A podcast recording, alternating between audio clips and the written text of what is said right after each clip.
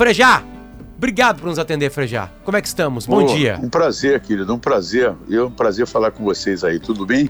Tudo muito bem, tudo muito tranquilo com a gente aqui no programa, agora com a tua presença, enfim. De novo a gente vai receber Maravilha. Frejá, isso é muito legal. O nosso pa- bate-papo contigo aqui sempre antes dos shows é muito interessante.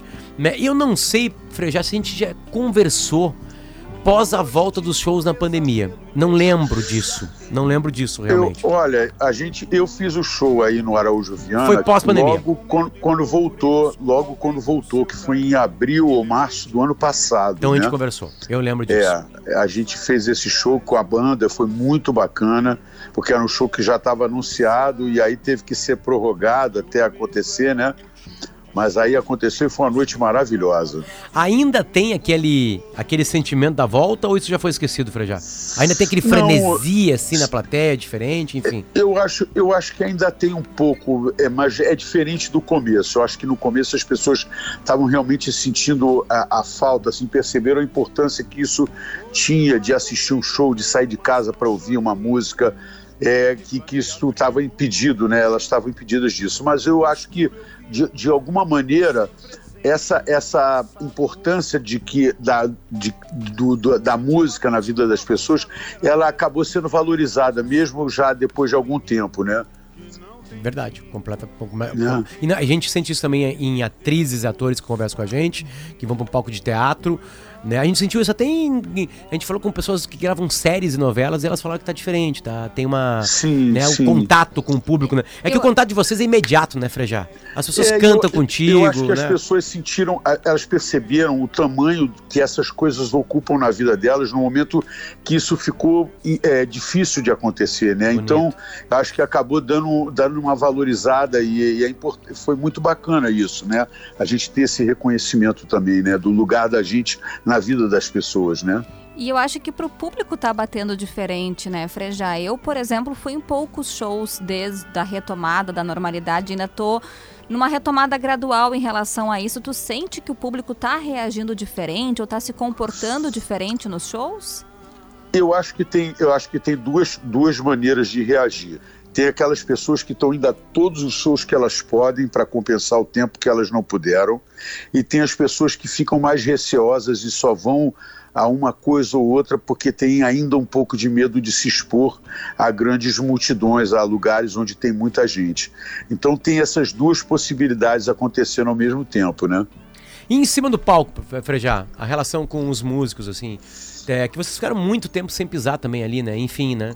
É, eu tenho certeza que isso é, tá- foi diferente, mas Com a, certeza. A, a- a- energia é diferente, ter ficado muito tempo trancado e criando coisas, imagino que a cabeça de vocês também trabalhou muito nisso. É, é, é, como é que isso bateu pra vocês agora com a volta? Olha, para mim, na verdade, o mais forte foi perceber a importância que tem o dia a dia dos- do palco na minha vida, porque eu sou uma pessoa que faço shows há. Eu tenho hoje 40 para 41 anos de carreira e desde os, sei lá, dos dois primeiros anos, a partir dos dois primeiros anos, eu comecei a trabalhar num ritmo quase sem interrupção, né? Então, no momento que a gente parou esses dois anos, foi muito difícil. Depois do segundo, terceiro mês, é que eu percebi o tamanho que essa coisa dos shows, do palco, ocupava na minha vida. E a partir disso, eu realmente redimensionei isso para mim, né? A importância que isso tem para mim.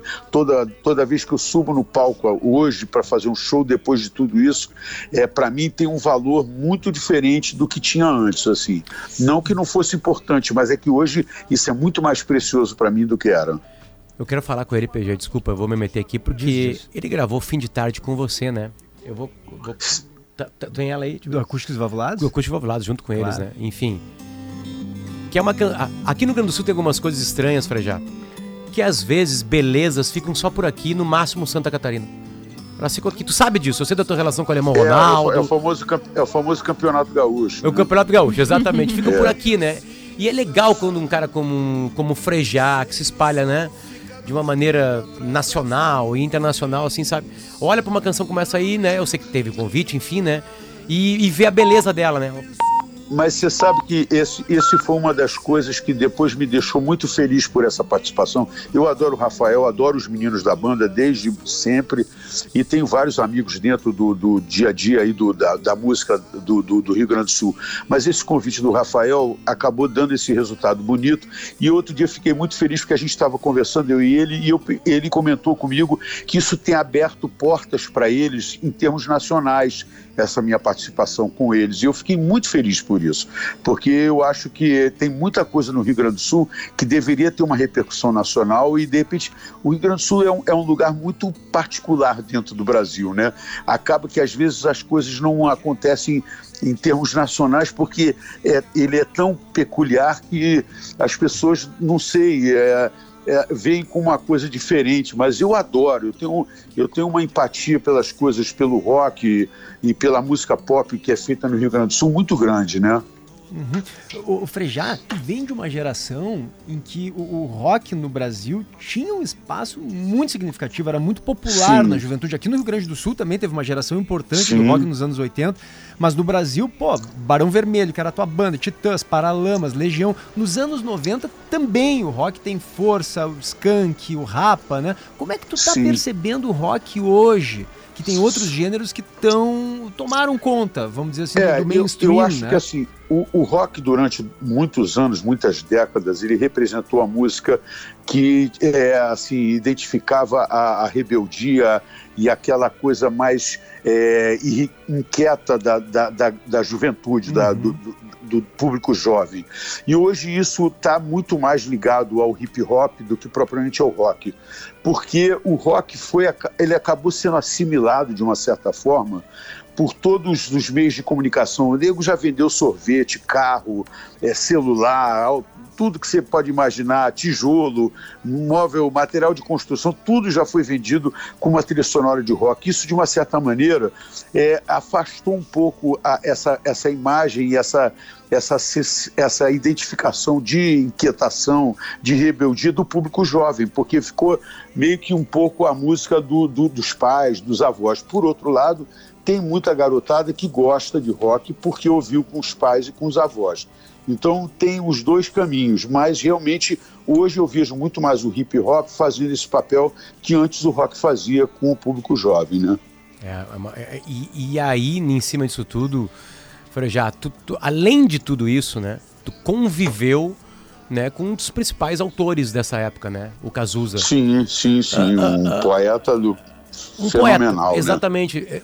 Como é essa presença ainda hoje na tua vida, Frejá?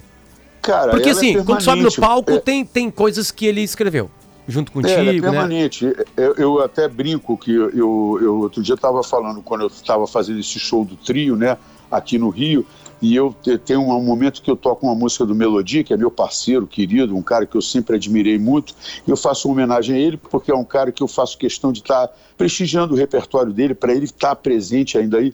E eu falei, bom, eu não preciso falar do, do Cazuza como meu parceiro, porque eu sou uma homenagem permanente à obra dele, né? Porque é todo, são tantas canções que a gente fez junto que estão sempre presentes no meu repertório que eu não tenho nem que me preocupar com esse tipo de, de, de, de, de elemento, porque ela tá ali, ele está ali permanente, né? É, é, toda a entrevista com o Frejá, toda a entrevista com o Frejá, ah. o Frejá já deve ter enchido o saco se ele lembrar disso. Eu falo para ele que lá no Alegrete, lá no Alegrete, numa cidadezinha do interior do estado do Rio Grande do Sul, Maravilha. eu tinha 10 anos de idade e o meu primeiro show, o primeiro show da minha vida foi um show do Barão Vermelho. Lá no ginásio, no né? No ginásio do Oswaldo Aranha. Ah, que legal. Né? E eu lembro, aquilo para mim é absurdamente marcante pelo volume da música, as luzes, as canções que eu já sabia cantar, enfim, né?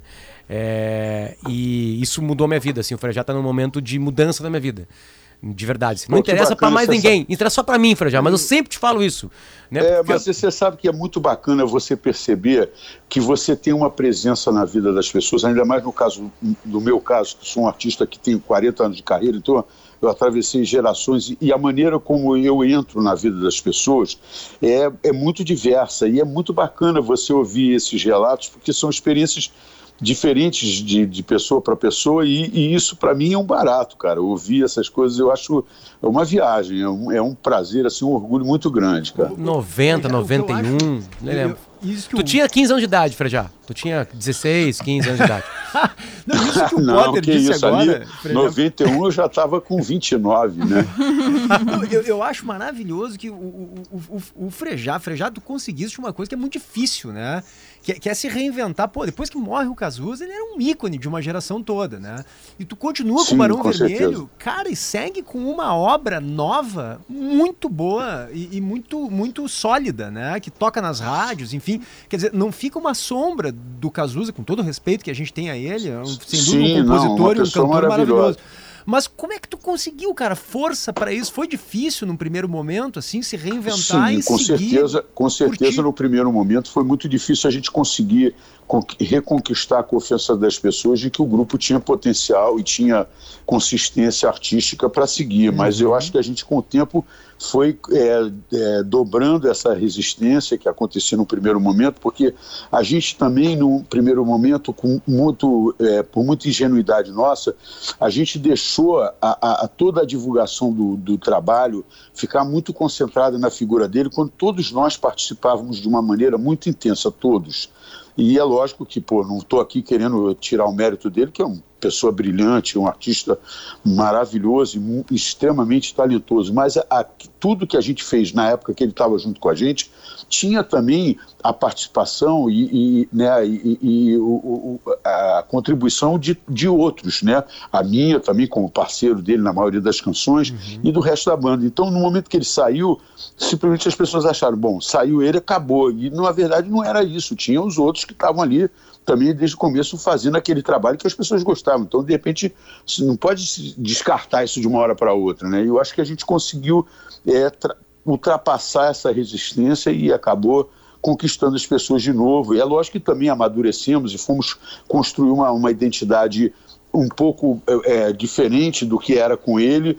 A banda eu acho que ficou mais banda, né? Uma cara mais de banda, um pouco porque ele era uma pessoa que realmente ele, ele, ele se destacava muito e a gente teve, não teve essa preocupação de transformar o, a imagem da banda numa coisa mais coletiva, mas eu uhum. acho que a uhum. gente teve uma, uma trajetória muito bonita e, e, de muito carinho, muita amizade, assim, sabe? Muito amor um pelo outro, sempre um torcendo pelo outro. Mesmo quando ele saiu da banda, ele torcia muito pela gente e a gente torcia por ele. Nunca teve essa, essa sabe, uma, uma, uma disputa é, assim, que fosse é, de, de uma coisa, é, de não ter uma amizade, tinha muito carinho, né?